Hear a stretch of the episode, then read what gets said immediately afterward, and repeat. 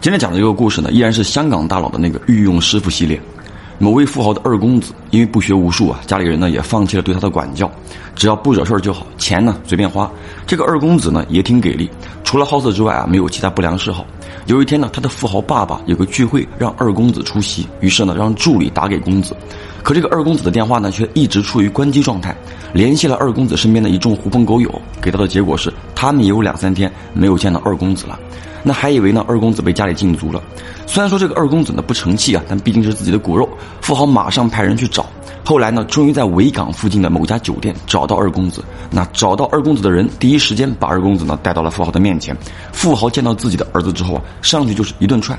因为看二公子当时的形象就像一个大烟鬼，但奇怪的是，往常被自己打骂的这个二公子呢，都会鬼哭狼嚎、跪地求饶。但这一次啊，被打的躺在地上，还对着天花板傻笑，连哼都没有哼过。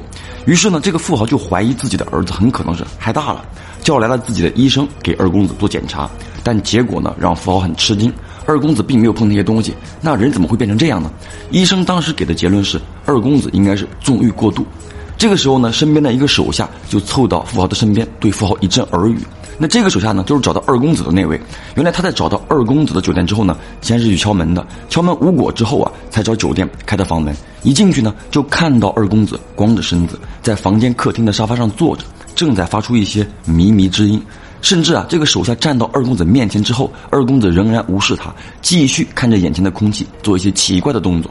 但当时呢，富豪已经下了命令，见到二公子就立刻把人带到他面前，所以手下呢第一时间给二公子穿好衣服带了过来。当时这个富豪听到之后呢，也是一脸震惊，但晚上的宴会呢是必须要参加的，见到儿子啊这个样子也不好带过去丢人了，于是安排人看管二公子，等自己回来再说。当晚宴会结束之后，富豪回到自己的办公室啊，差点吐血，因为这个二公子呢，在四个手下的面前又开始了自己的表演。富豪呢就破口大骂，但这个二公子呢就像没有听见一样，直到这个富豪上前扇了他两巴掌，二公子才停下来，茫然的看着四周。而当二公子停下自己的动作之后啊，原本明亮的办公室忽然所有的灯具啊都闪了起来，最后砰的一声，富豪办公桌上的台灯居然爆掉。而后一切恢复正常。那见多识广的富豪呢，此时也知道这个事儿不简单，于是当晚就联系到大佬。第二天一早，大佬的御用师傅呢，终于赶到现场。此时的二公子呢，已经睡着。师傅上前啊，翻了翻他的眼皮，但二公子呢是毫无反应的。看完之后，师傅给出的结论是：二公子三魂七魄已经丢了大半，再迟一点小命不保。但眼下呢，并不知道问题出在哪里。富豪呢，就把事情的经过啊，很详细的讲给师傅听。师傅听完之后呢，就拿出自己特制的香料来。点燃之后，放在二公子的鼻子下面。没一会儿呢，二公子转醒，还是一副六神无主的样子啊。于是这个师傅呢就一番操作。之后呢，二公子终于有了些意识啊。师傅呢就询问他记不记得发生了什么事儿。二公子呢就声称自己只要一睡觉，就会有美女在梦里啊找他交流，其他的他什么都不知道。那师傅就问二公子最近做了什么，有没有得罪人？因为他觉得二公子的情况呢像是中了某种邪术。二公子呢就说自己啊去泰国纹了个赐福，回来之后呢就开始做这种梦。于是师傅呢就拍下二公子后背的赐福图案，联系到自己泰国的朋友，才知道啊二公子赐的居然是泰国一个很淫邪的邪神。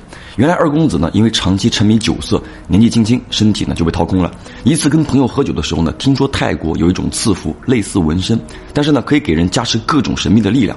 于是二公子开启了自己的泰国之旅。在此呢简单的介绍一下赐福：古代泰国士兵打仗的时候，为了祈就保命啊，会让僧侣给自己刺上各种文字或者图案。这些文字呢和图案代表了各种不同的神灵。传说不同的神灵呢会给人带来各种不同的能力啊，听起来呢确实蛮唬人，有点像蜘蛛侠的味道了。那二公子呢当时在泰国就刺了一个可以增强某些能力的图案。通过泰国的朋友呢，师傅也了解到二公子这种情况呢很可能是邪神想要霸占二公子的身体。那知道原因就很好办，尽管在泰国他是神，但是在师傅的眼里呢也就一般货色。于是呢师傅就安排二公子进入战斗状态，等待邪神降临。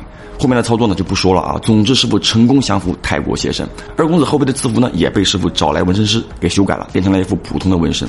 不得不说，一般人可能还真遇不到这个情况，只能说二公子啊天生就是淫邪之人，不然怎么会这么受邪神的青睐呢？不过呢，话又说回来了啊，国外的一些稀奇古怪的东西真的不要碰。好了，关于师傅的故事啊，今天就到这儿了。我是老朴，下个故事见。